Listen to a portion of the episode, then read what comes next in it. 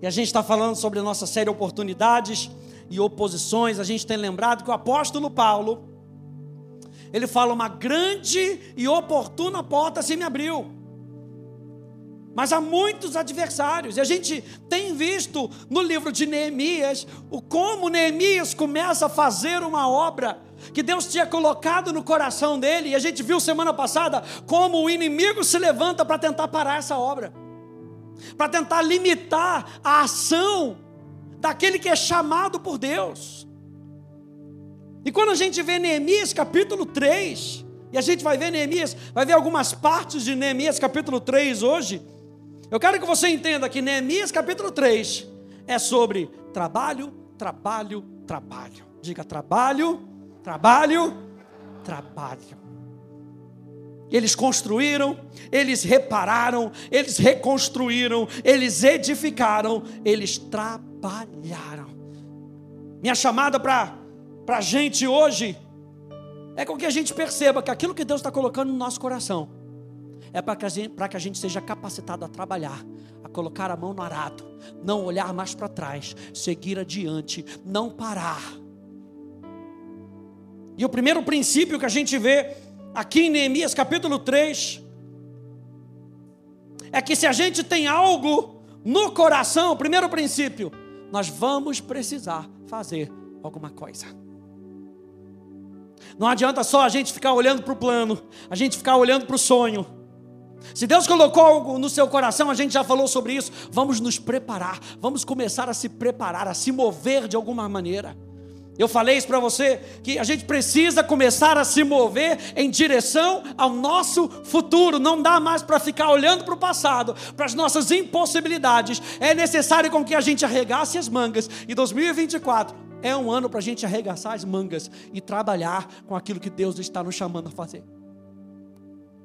O segundo princípio que a gente vê é o princípio da unidade. O que a gente precisa fazer, nós vamos precisar fazer alguma coisa juntos. Não dá para fazer sozinho. O tema da minha mensagem de hoje depende de nós. E é isso que a gente vai ver no capítulo 3 de Neemias. E quando a gente olha para o capítulo 3 de Neemias, a gente vê que essas pessoas unidas, que estavam trabalhando juntas para reconstruir os muros.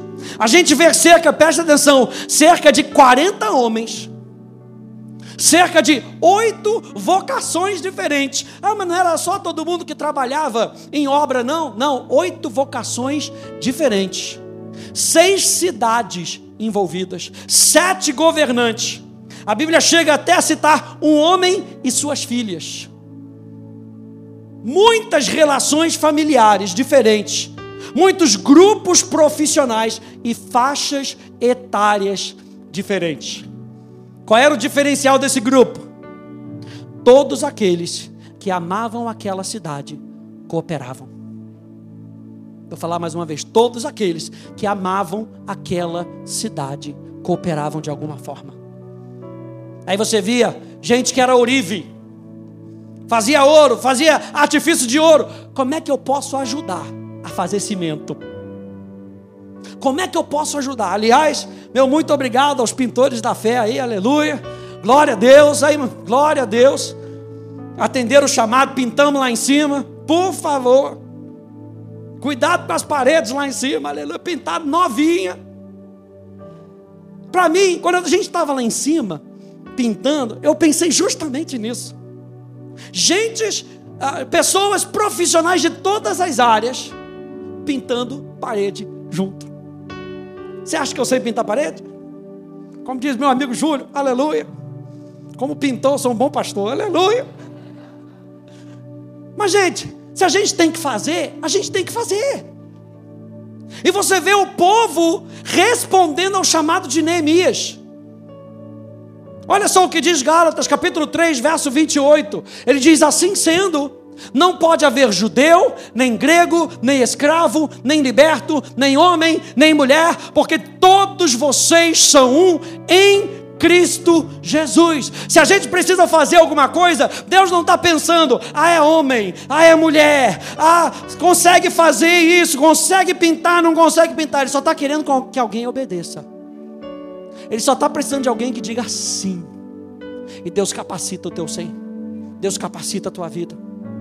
Isso revela então, gente, o princípio da unidade.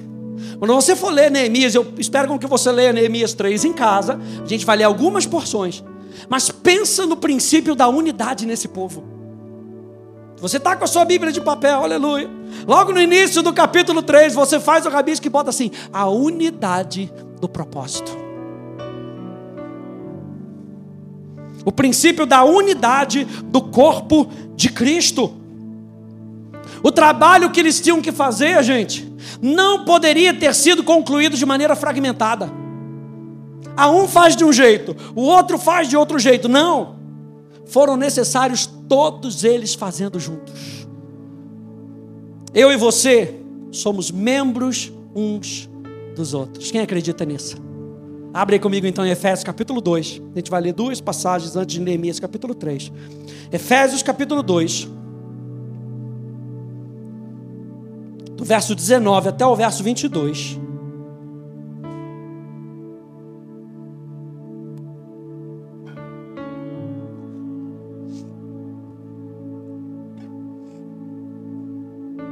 Diz assim: Assim vocês não são mais estrangeiros e peregrinos, mas concidadãos dos santos e membros da família de Deus. Edificados sobre o fundamento dos apóstolos e profetas, sendo Ele mesmo Cristo Jesus a pedra angular. Nele, nele em quem? Em Cristo, todo o edifício bem ajustado cresce para ser um santuário dedicado ao Senhor. Nele também vocês estão sendo edificados, junto com os outros. Diga, junto com os outros. Isso aqui é importante. Junto com os outros, para serem morada de Deus no Espírito. Agora abra lá comigo 1 Coríntios capítulo 12. Volta lá um pouquinho. 1 Coríntios, capítulo 12. A gente vai ver do verso 12 até o verso 27.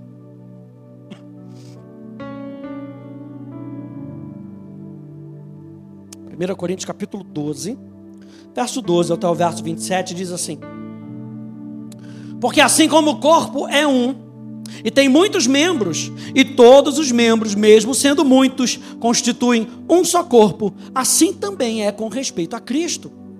Pois em um só Espírito todos nós fomos batizados em um só corpo, quer judeus, quer gregos, quer escravos, quer livres, e a todos nós foi dado beber de um só Espírito. Porque também o corpo não é só um membro, mas muitos. Se o pé disser, porque eu não sou mão, não sou do corpo, nem por isso deixa de ser do corpo. Se o ouvido disser, porque não sou olho, não sou do corpo, nem por isso deixa de ser corpo. Se todo o corpo fosse olho, onde estaria o ouvido? Se todo ele fosse ouvido, onde estaria o olfato? Mas Deus dispôs os membros, colocando cada um deles no corpo como ele quis. Se todos, porém, fossem um só membro, onde estaria o corpo? O certo é que há muitos membros, mas um só corpo. Os olhos não podem dizer à mão: não precisamos de você. E a cabeça não pode dizer aos pés: não preciso de vocês. Pelo contrário, os membros do corpo que parecem ser mais fracos são necessários. E os que nos parecem menos dignos do corpo, a este damos muito maior honra. Também os que em, é, em nós não, ah, não são decorosos, revestimos de especial honra ao passo que os nossos membros nobres não têm necessidade disso. Contudo, Deus coordenou o corpo, concedendo muito mais honra àquilo que menos tinha, para que não haja divisão no corpo, mas para que os membros cooperem com igual cuidado em favor uns dos outros. De maneira que, se um membro sofre, todos sofrem com ele, e se um deles é honrado, todos os outros se alegram com ele. Verso 27. Ora, vocês são o corpo de Cristo e individualmente membros desse corpo. O que, que ele está falando? Do poder da unidade, da gente conseguir ver o todo, que nós somos parte de um todo e que a sua vida é importante.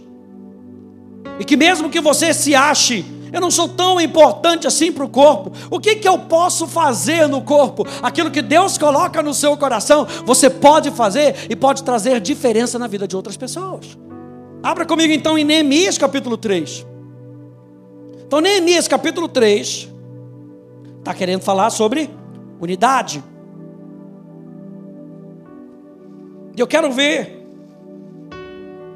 iluminar alguns pontos aqui de Neemias capítulo 3.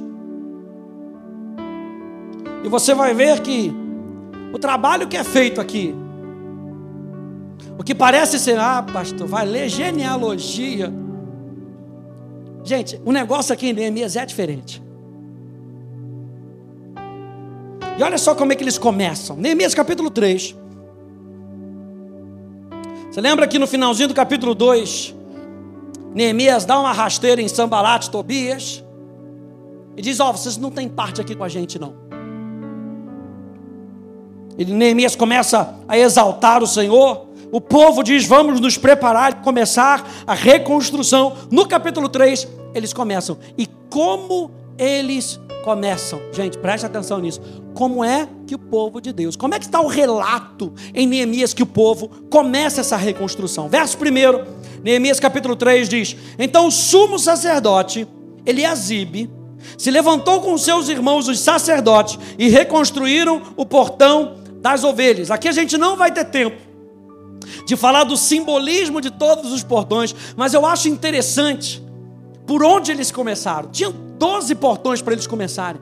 Eles começaram pelo portão das ovelhas. E o portão das ovelhas é um símbolo de novo nascimento e de conversão. Você vê que a ovelha no Novo Testamento fala de quê? De convertidos.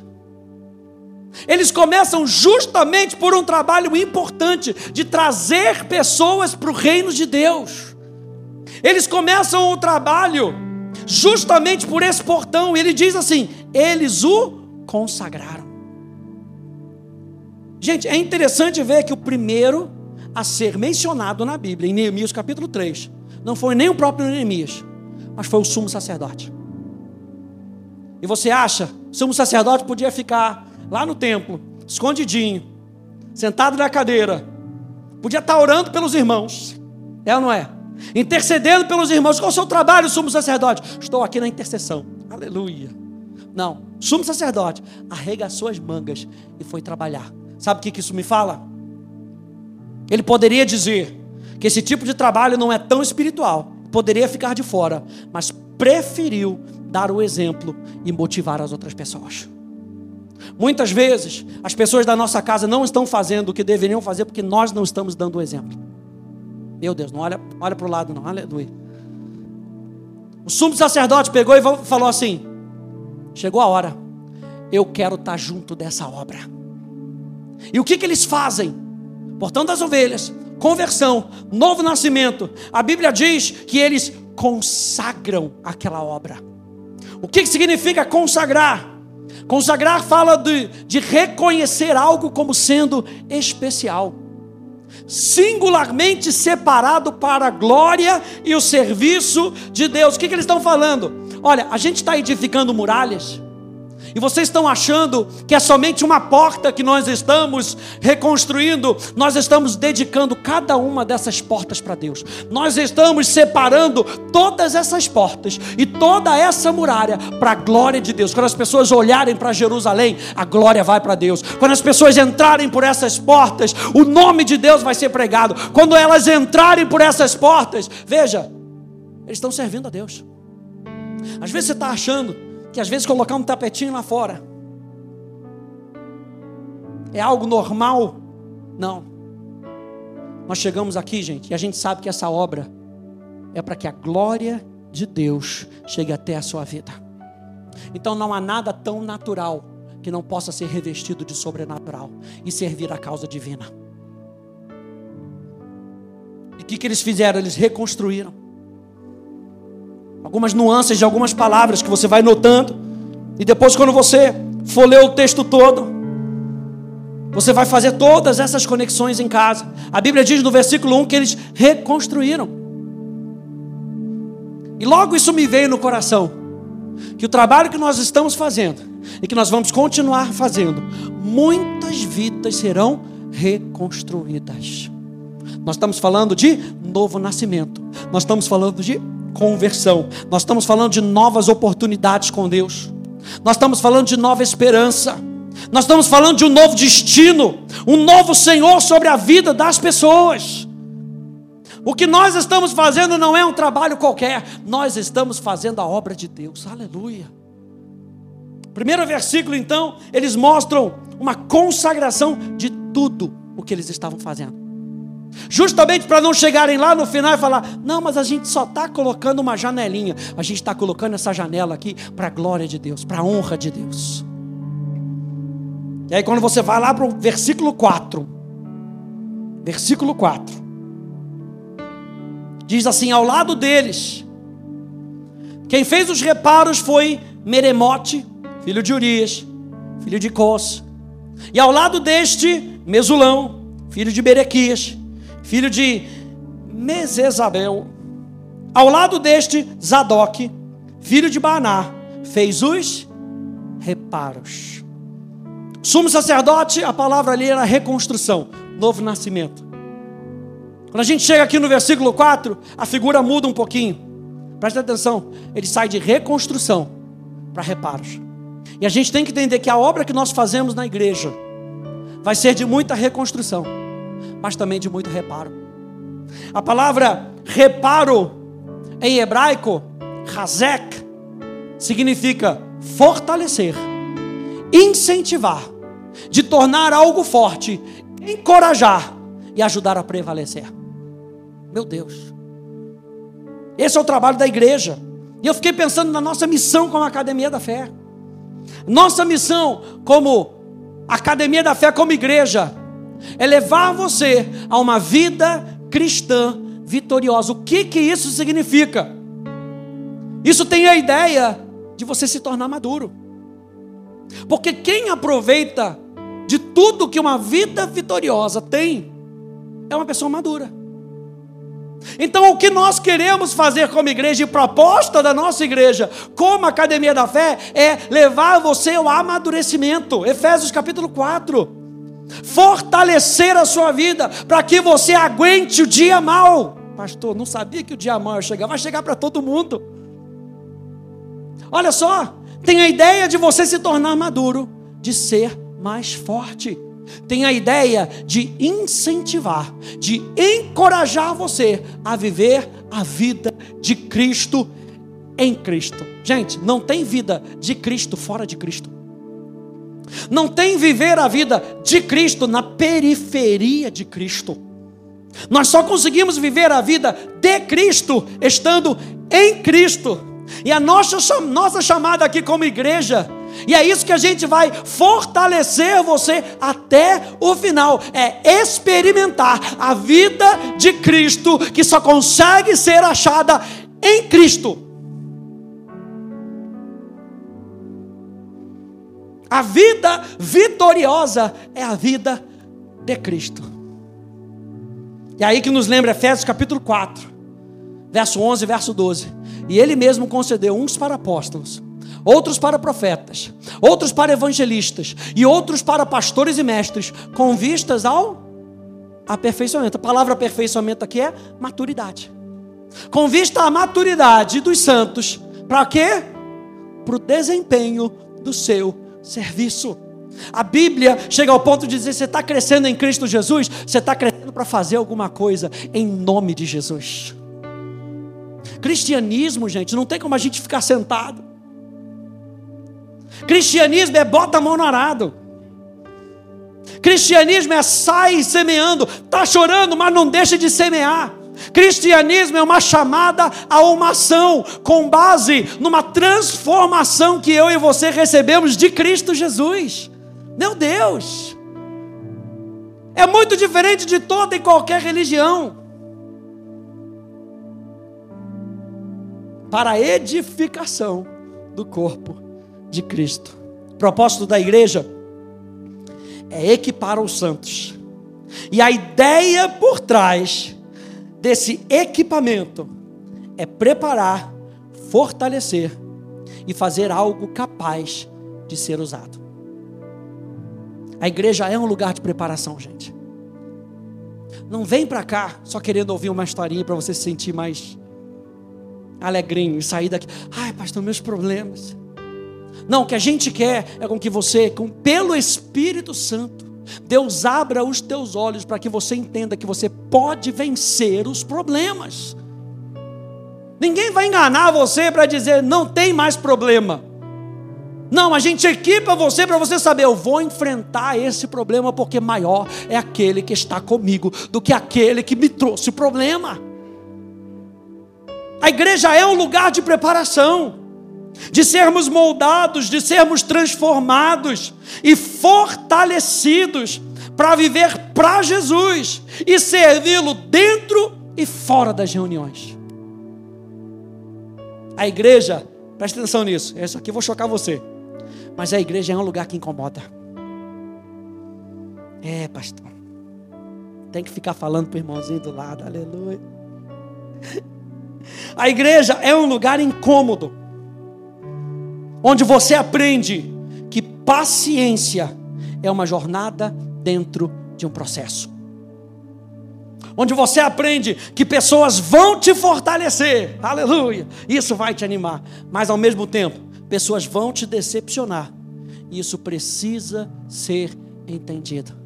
Mas como no processo nós estamos nos fortalecendo, a gente vai passando por essas crises e a gente vai conseguindo vencer essas crises. No versículo 4 de Neemias, eles estão reparando as muralhas. O que eles estão fazendo? Fortalecendo as muralhas. No versículo 5,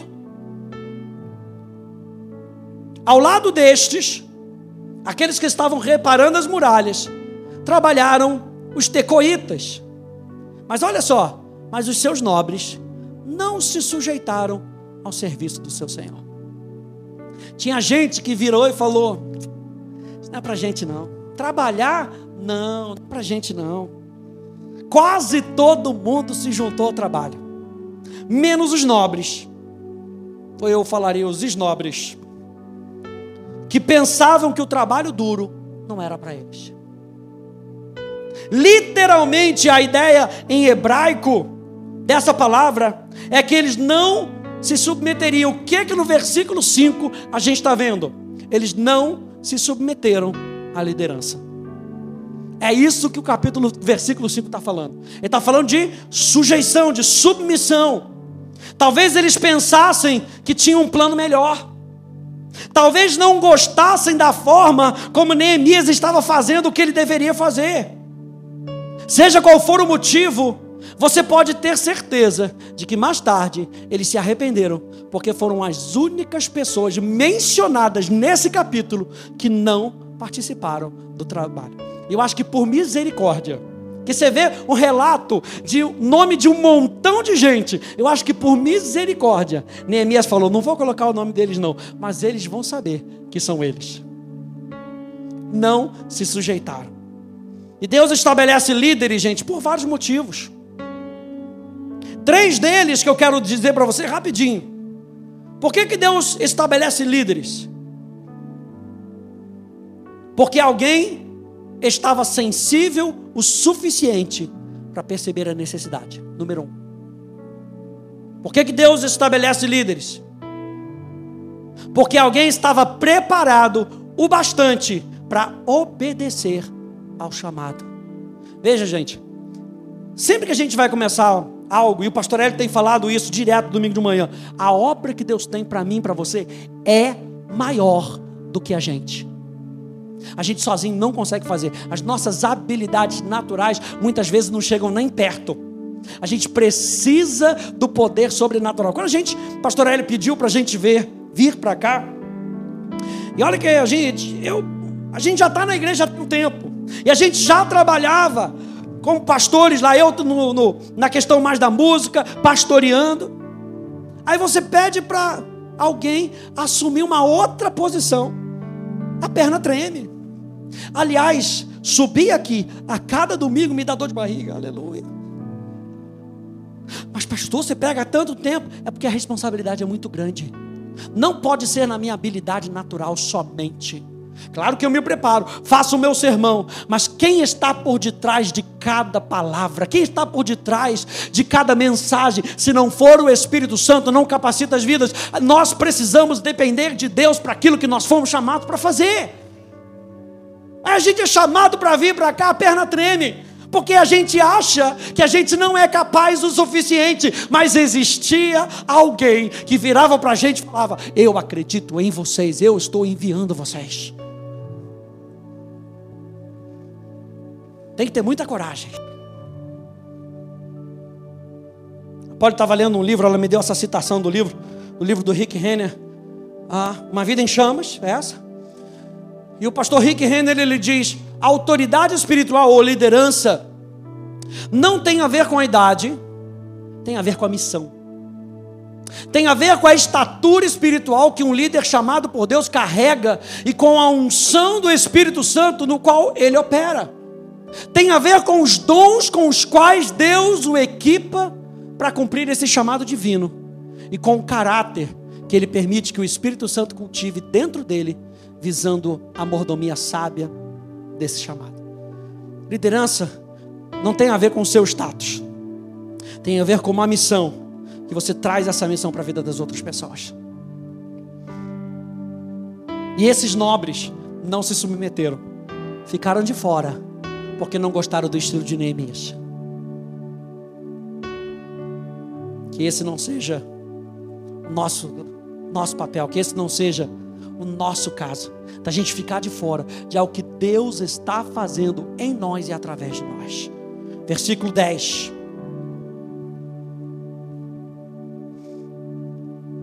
Versículo 10, olha só que interessante. Então a Bíblia está falando de reconstrução, a Bíblia está falando de reparos, a Bíblia está falando que nesse projeto vai ter liderança. E olha só o versículo 10: Ao seu lado, Gedaías, filho de Arumafe, fez os reparos em frente da sua casa. Diga em frente, da sua casa. Ao seu lado, Ratus, filho de Ahasebneias, aleluia, fez os reparos. Gente, parte da nossa oportunidade. A gente está falando sobre oportunidades e oposições. Parte da nossa oportunidade nesse ano, talvez não seja ganhar a cidade inteira. A gente bota isso.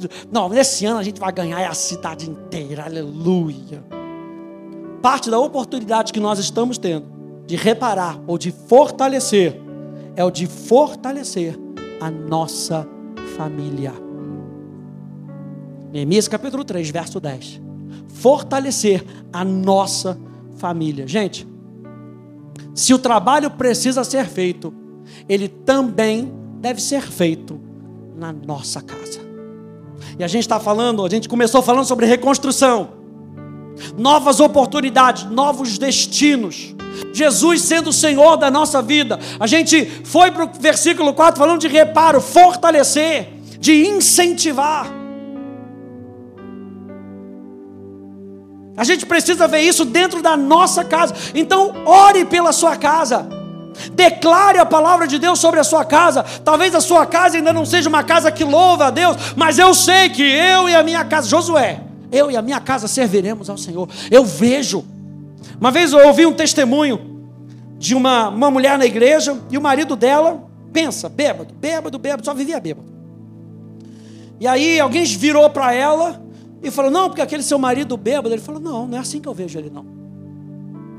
Eu vejo ele salvo eu vejo ele transformado. Porque a maneira como você vê é a maneira como você trata o outro. Então, por mais que aqueles outros viam aquele homem como bêbado, aquela mulher, ela via aquele homem como transformado. Então, ela cuidava dele, como cuidava de um homem transformado. O que, que aconteceu? O homem foi salvo. O que, que a gente está fazendo pela nossa própria família? A gente quer fazer, fazer pela cidade, mas a gente não consegue fazer pela nossa própria família. E no versículo 10 de Neemias capítulo 3, o relato é: vamos fortalecer a nossa família. os nomes dos chefes das famílias nos mostram algo relevante para as nossas casas. E a gente vê aqui, por exemplo, Neemias capítulo 3, no verso 10, menciona Gedaías. E o seu nome significa aquele que clama a Deus. As nossas casas devem ser lugares de oração, onde a família invoca a Deus. No versículo 23, menciona Benjamim. E o seu nome significa filho da minha mão direita, falando de um protetor. Nossas casas devem ser locais de proteção e de paz. Você tem protegido a sua casa? Se alguém fala mal da sua casa, você tem protegido a sua casa, sua casa tem sido um lugar de paz. Benjamim,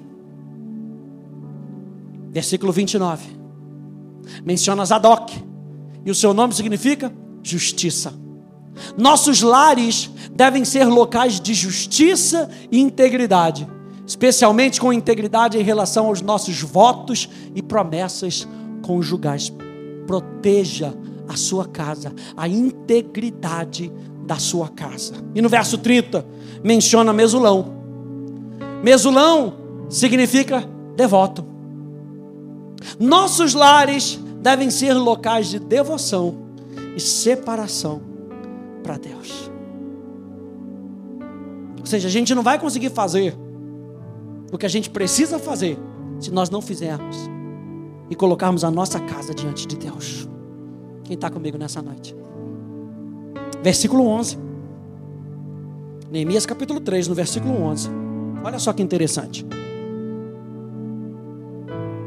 Malquias, filho de Arim, e Rassub, filho de Paate Moabe, repararam o trecho seguinte e a torre dos fornos. Se você fizer um, um estudo e você for lá em Esdras, capítulo 10, no verso 31, você sabe que Esdras fez uma revolução religiosa, uma reestruturação religiosa. Enquanto Neemias ele está cuidando aqui da cidade em si, de maneira talvez um pouco mais política, de reorganização. Quando você vai em Esdras capítulo 10, Esdras capítulo 10 cita Malquias. E qual era o problema de Malquias? O problema é que Deus tinha falado que eles não poderiam ter casado com mulheres pagãs, que não tinham aliança com Deus. Isso era uma abominação diante dos olhos de Deus. Então Esdras vai e chama a atenção de vários homens, incluindo Malquias. Você lembra o que aconteceu com Salomão quando ele começou a trazer mulheres pagãs para o seu harém, para dentro da sua casa? Quando ele começou a trazer o mundo para dentro da sua casa? A Bíblia fala que ele se desviou. E ele começou a servir o Deus das suas mulheres, Astarote. Por quê? Porque você vai ser influenciado por quem você ama. Quem está comigo? Você vai ser influenciado por quem você confia. E Salomão começou a confiar mais nas suas mulheres do que no seu Deus.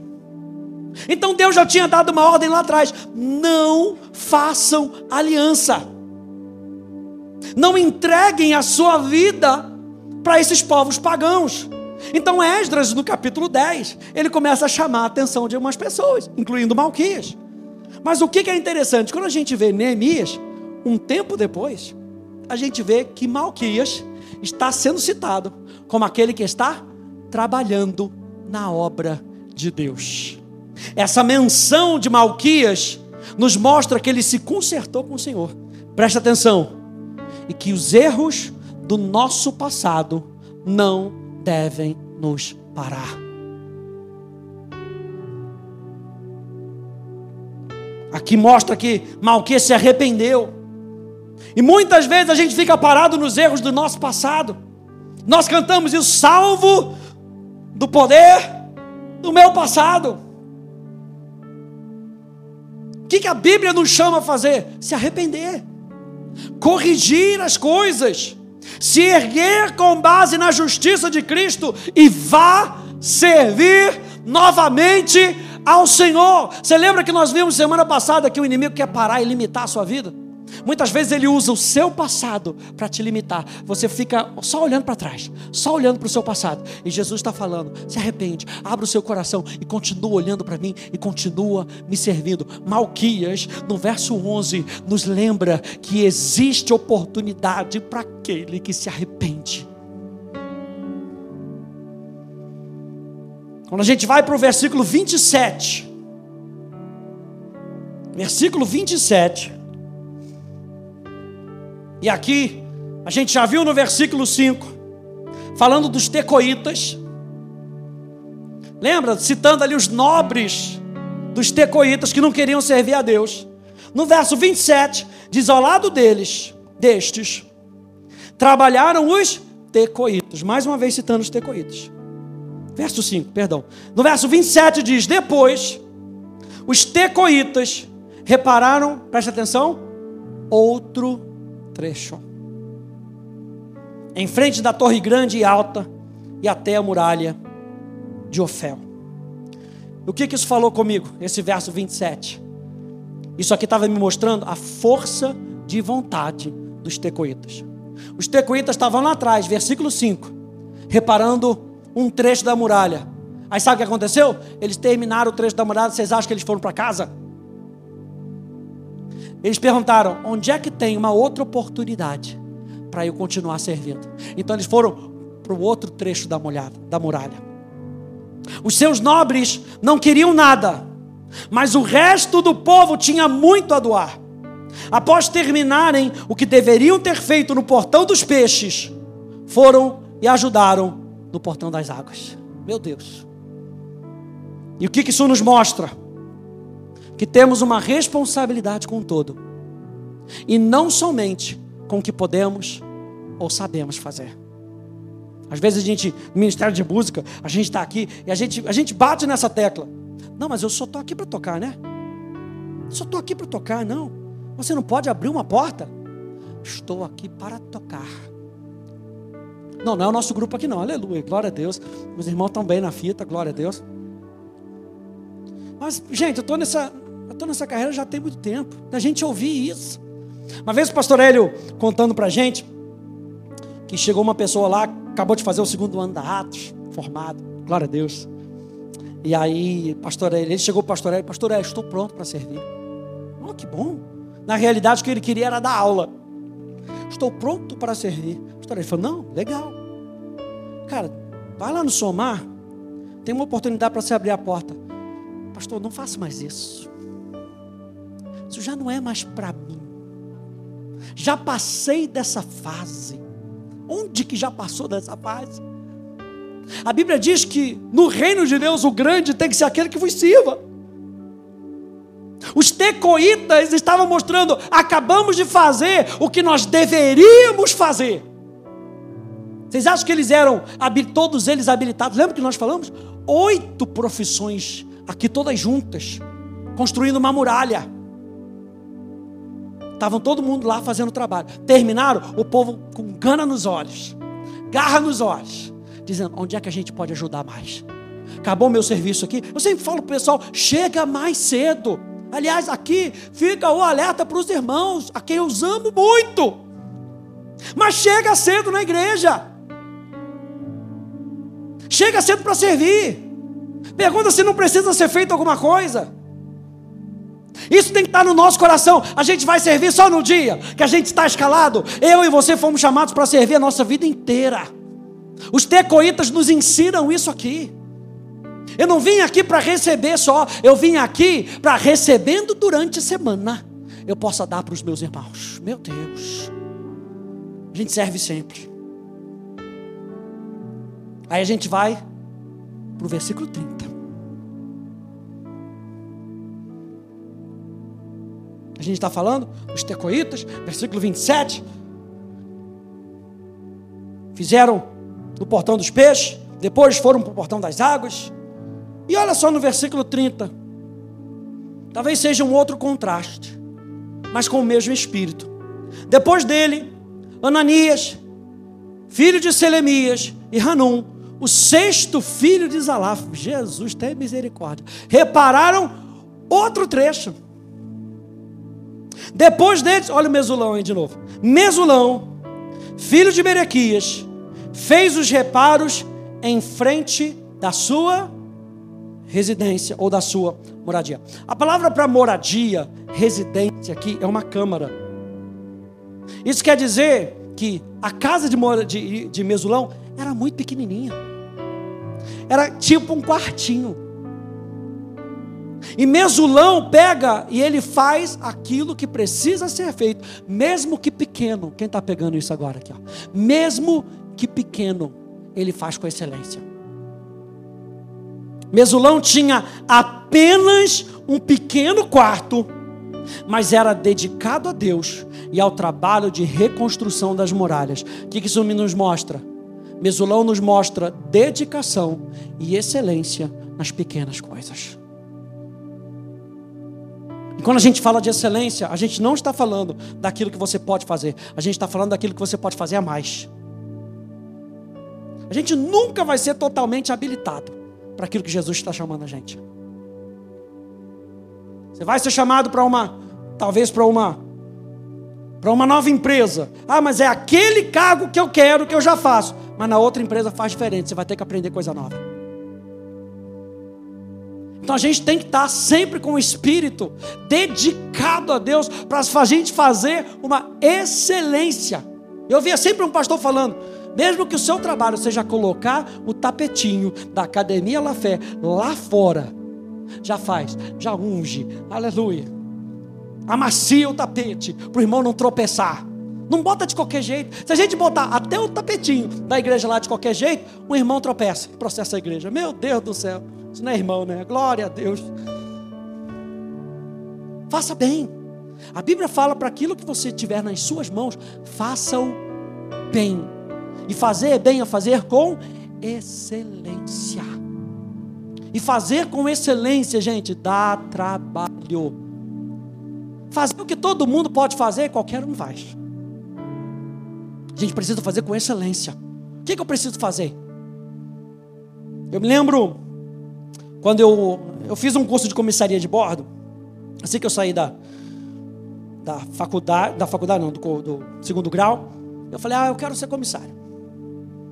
Então eu gostava de viajar, aquela coisa, estava aprendendo inglês, falei, vou ser comissário. Fiz o curso de comissário. Mas o que mais me marcou foi um rapaz que estava lá, e ele trabalhava na TAM. E ele também estava fazendo um curso de comissário. Já trabalhava na TAM, mas queria fazer algo mais. Mas o que me marcou foi uma vez que ele disse assim: ah, existem áreas dentro de uma companhia aérea, muitas áreas. Ele falou: queria aprender todas. Que eu queria ser melhor qualificado. Eu me lembro do meu irmão, Pastor Tony, lá na Itália. Ele foi entrar na DHL. Eu sempre gosto desse exemplo, eu falo com ele desse exemplo. Porque eu falo, cara, você me inspira. E ele entrou lá e assim, o que, que precisa aprender? Onde é que você quer chegar? O que, que você precisa aprender? E ele começou, quer fazer um curso de pallet? Aprender a. Quero, quero fazer. Mas você vai ter que aprender, vai ter que gastar um tempo. Eu quero. Uns anos depois, ainda estava no meio da pandemia, e aí um gerente dele já tinha subido de cargo já umas duas vezes. E aí ele foi para ser gerente de uma, eles chamam de magazino, que é um centro de operações. E aí o rapaz virou para ele, ele tinha uma, um, um, amigo que, que era uma costa, como é que chama? Costa quente. E aí ele perguntou para esse chefe dele, ele estava indo para uma área de gerente, ele perguntou para esse rapaz. Falou, foi fulano de tal que falou para você me colocar nessa posição? Ele falou, não. Tudo é por causa do seu trabalho. E era época de pandemia, que não podia apertar a mão. Ele falou: Rafael, me impressionou, porque ele levantou da cadeira, ergueu a mão e, falei, e falou: Eu sei que esse não é o protocolo, mas parabéns pelo seu trabalho. Isso é um espírito de excelência. O espírito de excelência não faz qualquer coisa. Só, ah, você vai cuidar só da caixinha. Cuide da caixinha bem. Mas lembra dos tecoitas. Cuide da caixinha e vai limpar o violão do irmão. Aleluia. O irmão diz amém? Glória a Deus. Espírito de servir, gente. que, que a gente está falando aqui hoje? A gente está falando que depende de todos nós. Se tem uma coisa que nós aprendemos com o nosso pastor, é espírito de excelência. A gente já pegou pastor Hélio chegando, o pastor Hélio sempre chegou cedo, sempre chegou cedo, uma hora antes, sempre chegou cedo. E a gente já pegou o pastor Hélio de terno e gravata, limpando, limpando a igreja. Porque tinha que limpar. Ele pegou, foi limpar a igreja. Mas o pastor, o sumo sacerdote, aleluia, faz parte. Faz parte da gente ter um espírito de excelência. E o que a gente quer falar é que essa igreja, ela tem um espírito de excelência. E a gente quer ensinar você a viver no espírito de excelência. Sabe o que destacou Daniel onde ele estava? Espírito de excelência. A Bíblia fala que Daniel tinha um espírito de excelência. Daniel fazia bem e Daniel fazia além. Meu Deus, rimou. Pode anotar na sua, na sua, na sua Bíblia. Daniel fazia bem e Daniel fazia além. Espírito de excelência. Eu vou terminar então com duas considerações finais sobre esse texto de Neemias capítulo 3. Neemias capítulo 3 nos mostra a necessidade dos crentes trabalharem juntos para realizar alguma coisa. Veja, gente, Deus se agrada ao ver seu povo trabalhando unido, com um só coração, com uma só mente. Eu fiquei imaginando cada um fazendo do seu jeito, reconstruindo a muralha. Meu Deus do céu, que bagunça que ia ser, hein? Os corintianos botando bandeira do Corinthians, aleluia, pintando de preto e branco. Aí vão São Paulino pintando de branco, vermelho e preto. Meu Deus do céu. Que muralha é essa? Uns fazendo mais baixinho, porque são mais baixinhos. E o outro fazendo, então a muralha ia ficar assim, ó. E não é isso que a palavra de Deus nos mostra. A palavra de Deus nos mostra que eles faziam tudo com um só coração e uma só mente. Preste atenção, eles tinham um padrão que eles seguiam. Da mesma forma, na família de Deus, o trabalho deve ser feito com uma visão e mentalidade comuns, com a mente de Cristo, como Paulo descreveu em 1 Coríntios capítulo 2, no verso 16. Quando os crentes trabalham juntos de comum acordo, mas cada um oferecendo seus dons distintos, a obra de Deus é realizada de maneira gloriosa. E número dois, o trabalho realizado era uma reflexão sobre a família. Quase todos os citados, vai ler depois, Neemias capítulo 3, dever de casa. Quase todos os citados eram filhos de alguém. Então, Neemias capítulo 3 fala sobre um trabalho de família, em família. É na família, gente, que os nossos filhos aprendem a trabalhar. E os pais devem estar empenhados em ensinar os seus filhos a serem trabalhadores árduos, a valorizarem a obra de Deus, gente. Eu acho muito legal quando a gente chega aqui e a gente vê o pessoal do Somar e quem chega com o filho do pessoal do Somar, coisa e tal, tá os filhos trabalhando juntos. Muito legal foi ver outro dia as filhas do Cadu servindo a Deus lá em cima, as filhas da Laura, servindo. Mamãe, posso ajudar? Fazendo a ceia, né? Foi muito legal. Eu me lembro de um amigo meu, pastor Michael, lá de Roma, e ele falando de começar um trabalho. E ele falou algo que tocou no meu coração. Ele falou assim: ele falou, Rafa, eu não preciso. Ele tem quatro filhos. O mais velho, Davi, ele falou: não preciso falar para o Davi chegar na igreja e trabalhar. Ele vê o pai dele trabalhando. Ele vê o pai dele trabalhando em casa. Servindo a Deus em casa. Então ele já chega, ele já sabe como eu penso. Ele já sabe como eu gosto. Ele já chega, já pega os envelopes, já vai fazer, já vai botar lá os que eles colocam em cima das cadeiras, já pega os envelopes, já coloca em cima das cadeiras, trabalhando. Onde é que as crianças vão aprender a fazer isso? Dentro das nossas casas. Então é muito importante, gente, com que a gente ensine a criança no caminho. A gente não vai ensinar a criança o caminho, a gente ensina no caminho, a gente ensina fazendo. Meu Deus, fica aqui um espelho diante de mim da pole, aleluia. A gente ensina fazendo. O que, que adianta a gente esperar algo diferente do nosso filho que a gente mesmo não faça? É, pastor, essa pregação estava muito boa, ficou apertada agora. Mas é a verdade para a nossa vida, gente. Não adianta. Eu quero então terminar com Atos capítulo 2, verso 42. Fique de pé comigo. Atos capítulo 2.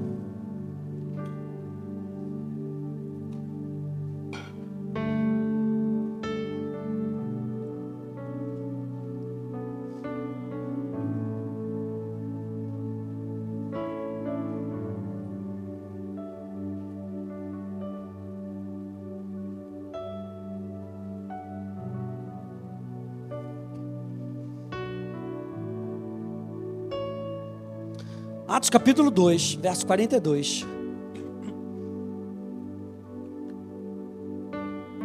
Até o verso 47.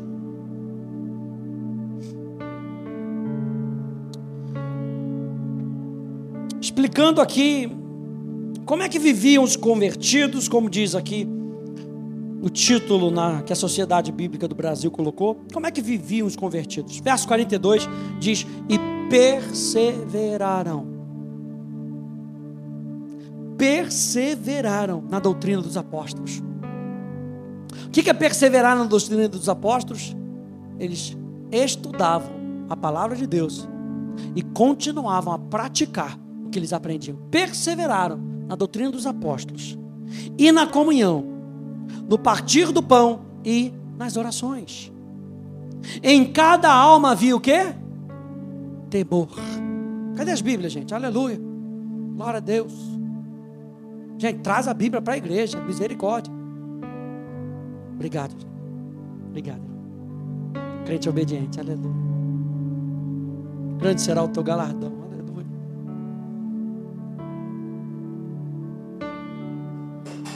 Glória a Deus. Aleluia. Em cada alma havia temor. Sabe o que é temor? Reverência a Deus. Admiração a Deus. E muitos prodígios e sinais eram feitos por meio dos apóstolos. Todos os que criam estavam juntos e tinham tudo em comum. A palavra comum aqui no grego, koinonia, quer dizer que eles tinham o mesmo espírito, eles tinham a mesma mentalidade, eles estavam dispostos juntos vendiam as suas propriedades e bens, distribuindo o produto entre todos, à medida que alguém tinha necessidade, diariamente. Perseveraram, perseveravam unânimes, ou seja, com um só coração, uma só mente no templo. Eles iam para a igreja todo dia, glória a Deus. Partiam pão de casa em casa e tomavam as suas refeições com alegria e singeleza de coração, louvando a Deus e contando com a simpatia de todo o povo. Aí ele termina dizendo assim: enquanto isso. Você vê que o trabalho que a gente tem é um trabalho espiritual. A gente está falando sobre isso: reconstrução, novos convertidos, novas vidas, nova esperança para as pessoas. A gente está falando de reparo, de fortalecer a igreja. Mas olha como é que ele termina aqui no verso 47. Enquanto isso, o Senhor lhes acrescentava dia a dia os que iam sendo salvos. Ele está falando, não era eles que ficavam correndo atrás. O que, que eles faziam? Eles viviam a vida cristã como deve ser. Oravam, estudavam a palavra, tinham comunhão. E isso refletia através dele na vida das outras pessoas. E aí, enquanto isso, o Senhor ia salvando. Enquanto isso, o Senhor ia trazendo para perto, ia adicionando. Então, gente, eu quero terminar falando isso. Esse trabalho que a gente tem que fazer como igreja, você vai fazer individualmente, você vai fazer na sua casa, você vai fazer com a sua família e você vai ver o milagre de Deus acontecendo para que isso possa ser para a glória dele. Não tenha medo de pregar, não tenha medo de abrir a sua boca, de evangelizar. Jesus foi escarnecido, Paulo foi escarnecido. As pessoas se levantaram na cara de Paulo para acusar Paulo. Prenderam Paulo, prenderam Jesus. E eles saíam da prisão e voltavam a pregar. Porque eles sabiam que ele tinha uma missão. E o apóstolo Paulo diz: Eu não me envergonho, Márcio. Eu não me envergonho do Evangelho, porque o Evangelho é o poder de Deus para salvação. Tudo que eu preciso fazer é viver o Evangelho. A minha vida vai pregar o Evangelho para as pessoas. Enquanto eu vou fazendo o que Deus me chamou para fazer, Deus vai adicionando, Deus vai salvando. Talvez você tenha um parente, pastor, coração duro. Calma. Vá vivendo o Evangelho. Viva o Evangelho. Viva o Evangelho. E Deus vai adicionando. E Deus vai trazendo para perto. Uma vez disseram que você talvez seja a única Bíblia que alguém vai ler. Então deixa a sua Bíblia ser de uma tradução fácil. Tradução fácil de ler. Sabia que existe essa versão fácil de ler? Tem uma versão. Versão fácil de ler. Com que a gente seja uma versão fácil de ler para as pessoas. Para que as pessoas sejam atraídas. Não somente por aquilo que nós vamos falar, mas da maneira como nós vamos viver. Quem acredita nisso? Feche um pouquinho os teus olhos.